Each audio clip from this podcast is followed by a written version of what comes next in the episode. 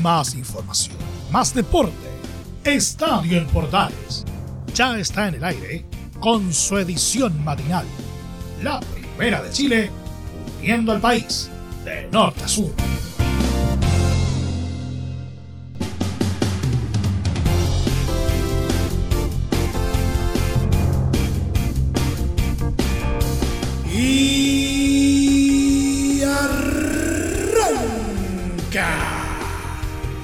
Señoras y señores, ¿cómo les va? Muy buenos días, bienvenidos una vez más, bienvenidos al show. Día lunes, inicio de semana. Ojalá que hayan podido descansar eh, bastante este fin de semana largo, que por cierto también estuvo marcado por las elecciones primarias presidenciales ayer domingo y también por algo de fútbol que tuvimos. Sí, la acción eh, deportiva no ha parado del todo. Tenemos algunas cositas interesantes por tratar. Por ejemplo, cómo resultó el clásico entre Colo Colo y Universidad Católica, qué es lo que nos va quedando de la fecha número 11, se los vamos a contar también. Y por supuesto también vamos a tener eh, a los chilenos en el exterior y un polideportivo que se viene bastante, bastante cargadito el día de hoy. Así que tenemos todo listo, todo dispuesto para los próximos 30 minutos en una nueva entrega en colores y en HD de Estadio Portales ¡Ay!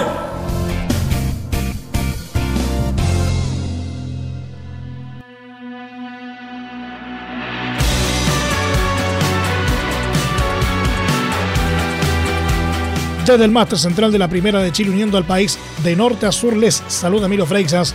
Como siempre, un placer acompañarles en este horario. Universidad Católica aguantó como pudo la ofensiva de Colo Colo y salvó el empate sin goles en un friccionado clásico este sábado en San Carlos de Apoquindo por la undécima fecha del Campeonato Nacional. En los primeros minutos, los cruzados tricampeones del fútbol chileno, se mostraron muy activos en ofensiva. Sin embargo, esa actitud se diluyó ante la presión de Colo Colo, que se adueñó de la posesión y generó las mayores llegadas de gol en el partido. La primera chance fue de Gabriel Costa, quien quedó en mano a mano ante Sebastián Pérez, pero el Zanahoria estuvo atento en el achique y evitó que el peruano anotara de entrada. Minutos después, la UC tuvo la más clara con un remate de Valver Huerta tras habilitación de Diego Valencia, pero Matías Saldivia la sacó de la línea. Tras ese acercamiento cruzado, Colo Colo empezó a asediar y la rabia empezó a crecer en los dueños de casa. Se calentaron los ánimos y hubo un careo entre Tomás Buruaga y Leonardo Gil. La otra clara de la primera fracción, en la media hora, fue una oportunidad perdida por Iván Morales. Recibió un pase de costa y tuvo un mal control en la entrada del área, sin poder rematar a tiempo antes de la salida de Pérez para atrapar el balón. En el complemento, el nivel futbolístico bajó y el partido fue más mezquino dentro de las áreas. César Fuentes se animó con un remate desde fuera, pero se elevó por encima del pórtico. Pese al dominio en la posesión, Colo Colo igual la pasó mal, ya que perdió a uno de sus principales hombres. Matías Saldivia se lesionó del hombro y con mucha frustración dejó la cancha en un partido donde estaba jugando con buen nivel. En tanto, la perdió protagonismo y los cambios de Gustavo Poyet no funcionaron para atacar más, pero sí para controlar al rival. Para peor, en los últimos minutos, Gonzalo Tapia, joven valor de la cantera, sufrió una dolencia muscular y dejó al equipo con 10 jugadores, porque estaban agotadas las modificaciones. Con un hombre menos, Católica resistió en la recta final ante un Colo Colo que atacó y atacó, pero sin la claridad para romper el marcador. Con el resultado no sé, sumó 19 puntos y perdió la chance de meter presión en la cima de la tabla de posiciones que lidera provisionalmente Unión La Calera con 20 y Audax Italiano con 19, que juega hoy lunes con Huachipato. Colo Colo, en tanto, quedó cuarto con 17 positivos. En la próxima fecha, Colo Colo recibirá a los itálicos, mientras que la UC tendrá dos desafíos esta semana. La visita a Palmeiras en la vuelta de octavo de final en Copa Libertadores y el choque con O'Higgins por la fecha 12 del campeonato.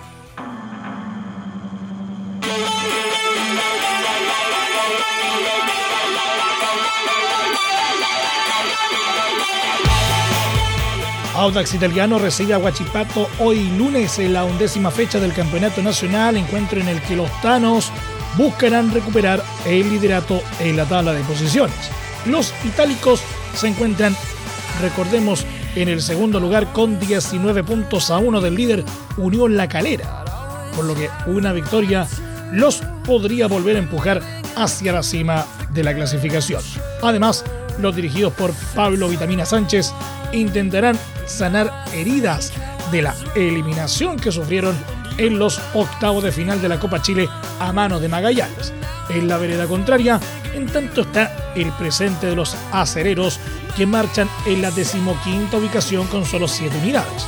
El panorama de lo de Ocina no es el más alentador, ya que si bien tienen un partido jugado menos, solo han cosechado una victoria mientras que registran cuatro empates e igual número de derrotas. El duelo entre Audax y Huachipato se jugará desde las 18 horas de hoy en el Teniente con arbitraje de Matías Quila.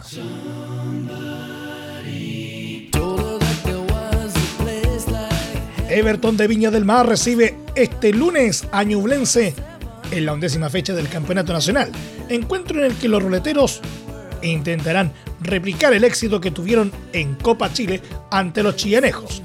El elenco Oro y Cielo se encargó de dejar en el camino a los Diablos Rojos en los cuartos de final del torneo doméstico con un marcador global de 2 a 1 a su favor. La situación en el campeonato, eso sí, es un tanto distinta para los dirigidos por Roberto Sensini, ubicados en el puesto 11 de la tabla con 13 puntos. Por su parte, el cuadro sureño espera dejar atrás el trago amargo de la eliminación y aspira a retomar el buen camino que tiene en la temporada.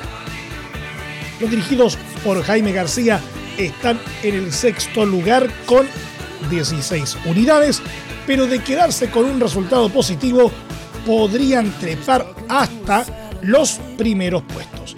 El duelo entre Everton y Ñublense se jugará este lunes a partir de las 20-30 horas.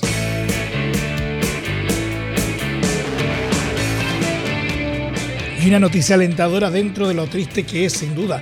El alcalde de Coihueco y ex árbitro FIFA Carlos Chandía se mantiene estable en su primer día en Santiago recuperándose de un accidente vehicular que sufrió el pasado jueves recordemos, en el camino que une su comuna con Chillán.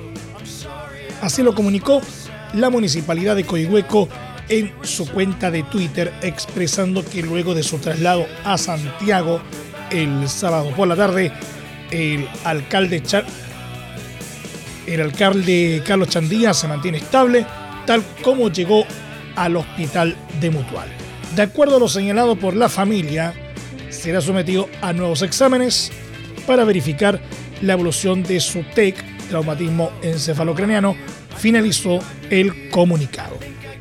El traslado del ex referí nacional fue pedido expresamente por su familia para que pueda contar con todo el equipo técnico y humano para su recuperación.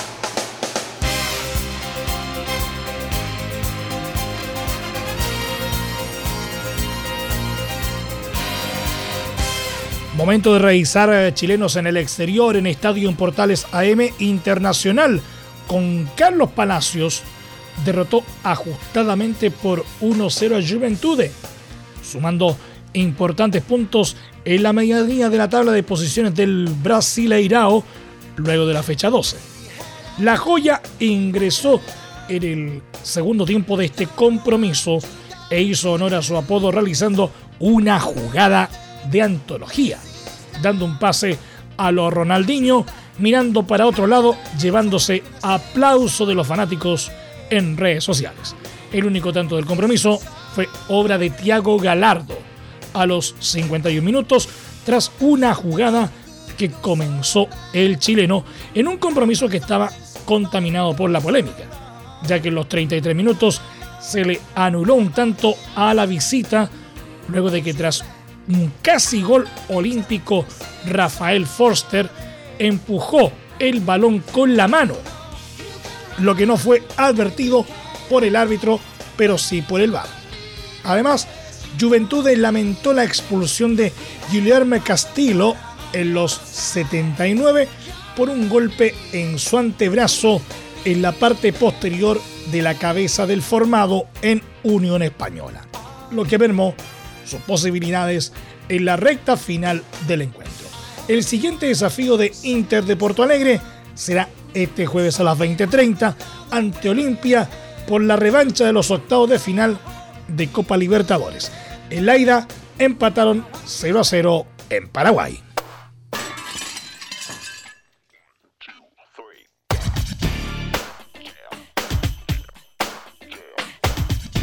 El volante chileno César Pinares fue el gran héroe en gremio tras ingresar a los 85 minutos y marcar el gol en el 1-0 sobre Fluminense en el estadio Maracaná por la fecha 12 del Brasileirao.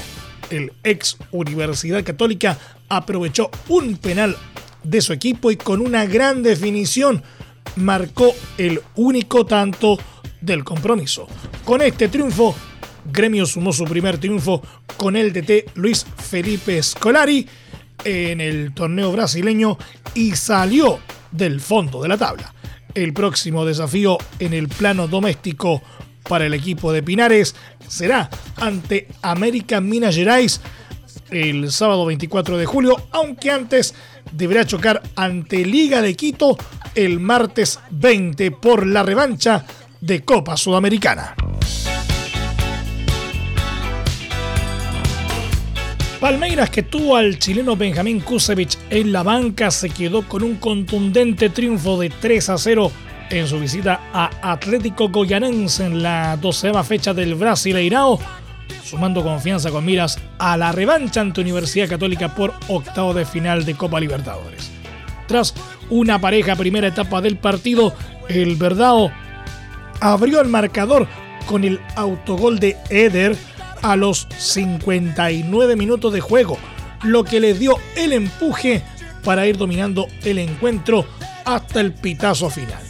Ya en los descuentos del compromiso, Gustavo Scarpa marcó el segundo para el conjunto paulista a los 90 más 1 y Breno sentenció la cuenta en los 90 más 6. Gracias al triunfo, Palmeiras llegó a los 28 puntos en la primera ubicación del campeonato, mientras que Atlético Coyanense quedó un décimo con 15 unidades. El equipo, dirigido por Aber Ferreira, recibirá a la UC este miércoles con la ventaja de 1-0 en la llave, en duelo a jugarse desde las 18-15 horas de nuestro país y por supuesto será transmisión de Estadio Portales.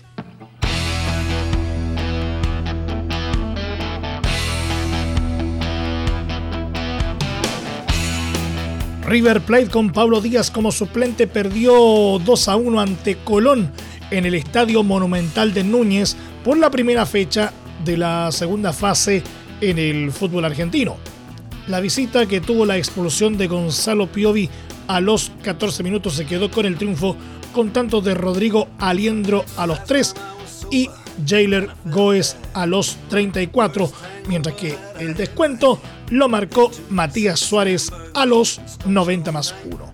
El próximo desafío para el elenco de Díaz será ante Argentinos Juniors como visita el miércoles 21 por la revancha de los octavos de final en Copa Libertadores. En la ida fue un empate 1 a 1.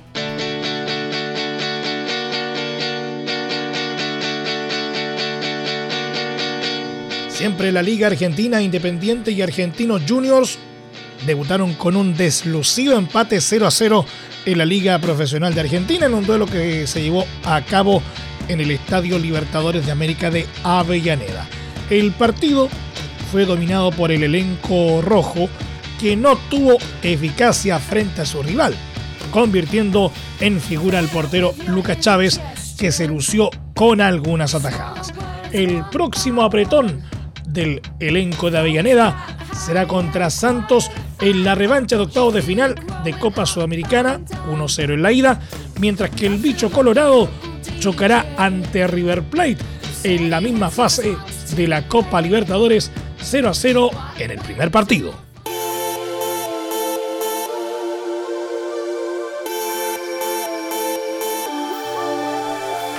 Y entramos de lleno a lo que es nuestro polideportivo que el día de hoy viene bastante, bastante cargado.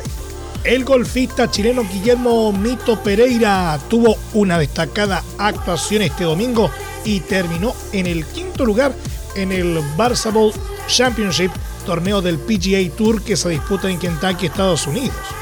Pereira mantuvo su gran nivel y entregó una tarjeta de 67 golpes 5 bajo el par en la cuarta y última ronda del certamen. En total, el Nacional completó 269 golpes, 19 bajo el par y se quedó con el quinto puesto y logró su primer top 10 en un torneo de esta importancia. Mito será uno de los representantes nacionales en los Juegos Olímpicos, donde estará junto a Joaquín Niemann en el golf.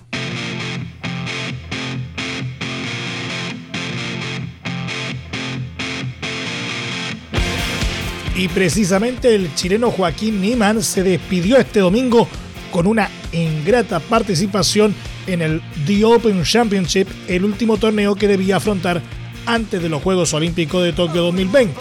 Si bien el paso del eh, talagantino por el Major británico no fue de los mejores, su jornada dominical cerró en el par de la cancha, con una tarjeta de más 2 en el puesto 59 de la clasificación. Pese a perder un golpe en el hoyo 3, fue repitiendo con pares hasta llegar a la bandera número 18, donde se produjo su único birdie en toda la ronda. De igual forma, el balance de Niemann en un certamen siempre difícil para él no es el peor, pero deberá dar vuelta a la página para enfocarse de lleno en la participación que tendrá en la cita olímpica, la cual arranca precisamente esta semana. El gran ganador del The Open Championship fue el estadounidense Colin Morikawa, quien terminó con un registro de menos 15.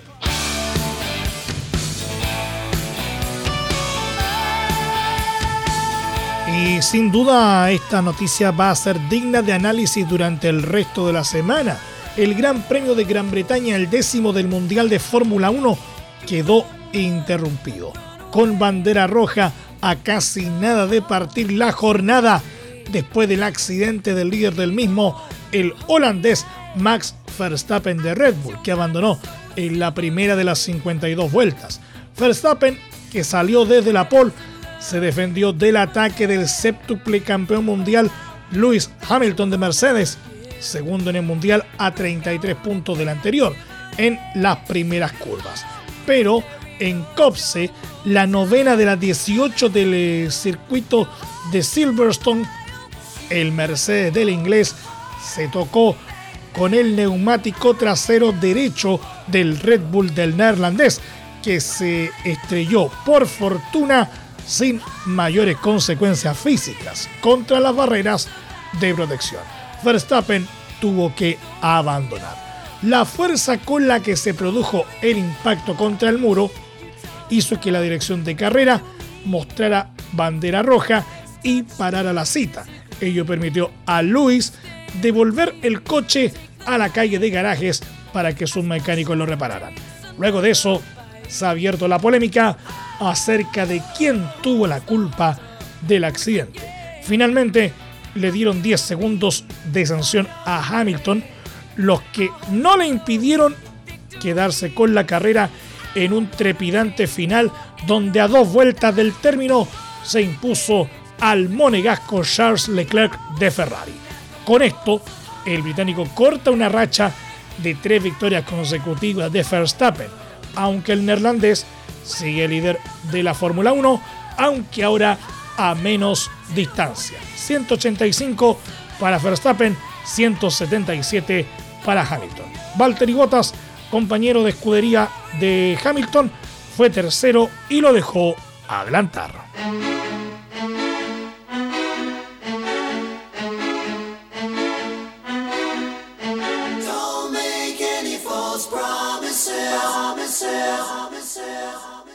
Y en línea eh, con, lo anterior, precisamente el Gran Premio de Silverstone este domingo fue polémico, una carrera realmente apasionante y controversial. Eh, una vez desatada la polémica, el piloto de Mercedes, ¿cierto? Estamos hablando de Hamilton, se topó con el neumático trasero derecho del neerlandés.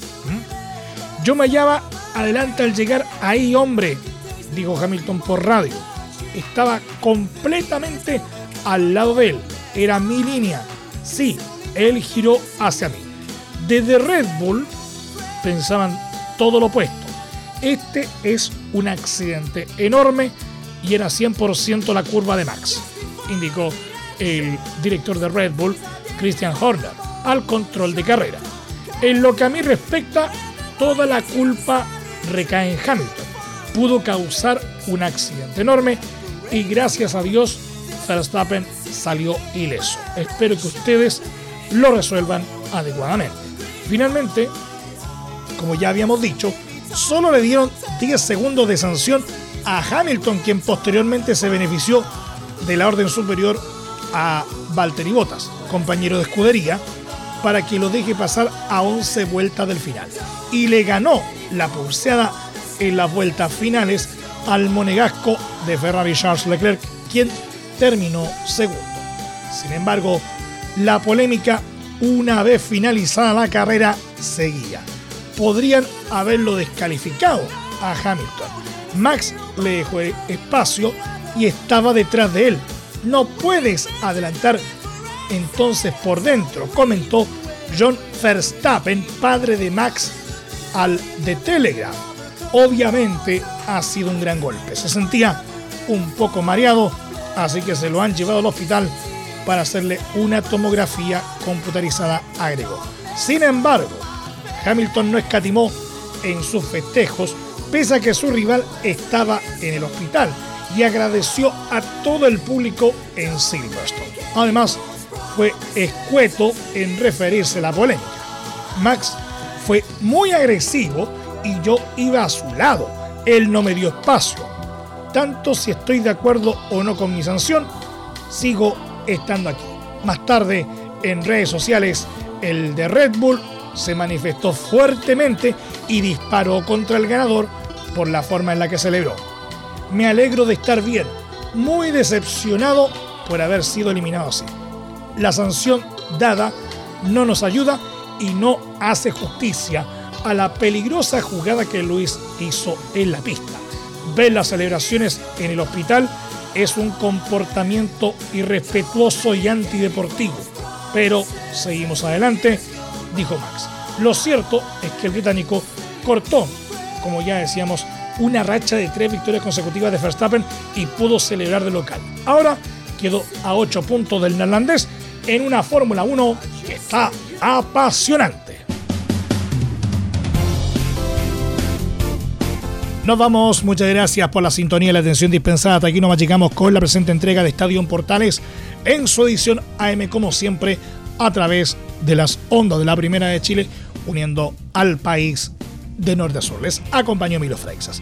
Muchas gracias a quienes nos sintonizaron por todas las plataformas de Portales Digital, a través de la red de medios unidos en todo el país y, por supuesto, también a través de la Deportiva de Chile Radiosport.cl. Continúan disfrutando de la programación de Portales Digital. Sigan en sintonía porque ya está aquí Leo Mora y la mañana al estilo de un clásico. Portaleando la mañana a continuación. Más información luego a las 13.30 horas en la edición central de Estadio Portales junto a Carlos Alberto Bravo y todo su equipo. Que tengan todos un muy buen día y un excelente inicio de semana. Y recuerda, ahora más que nunca, quédate en casa. Más información, más deporte. Esto fue Estadio en Portales, con su edición matinal. La primera de Chile, viendo al país de norte a sur.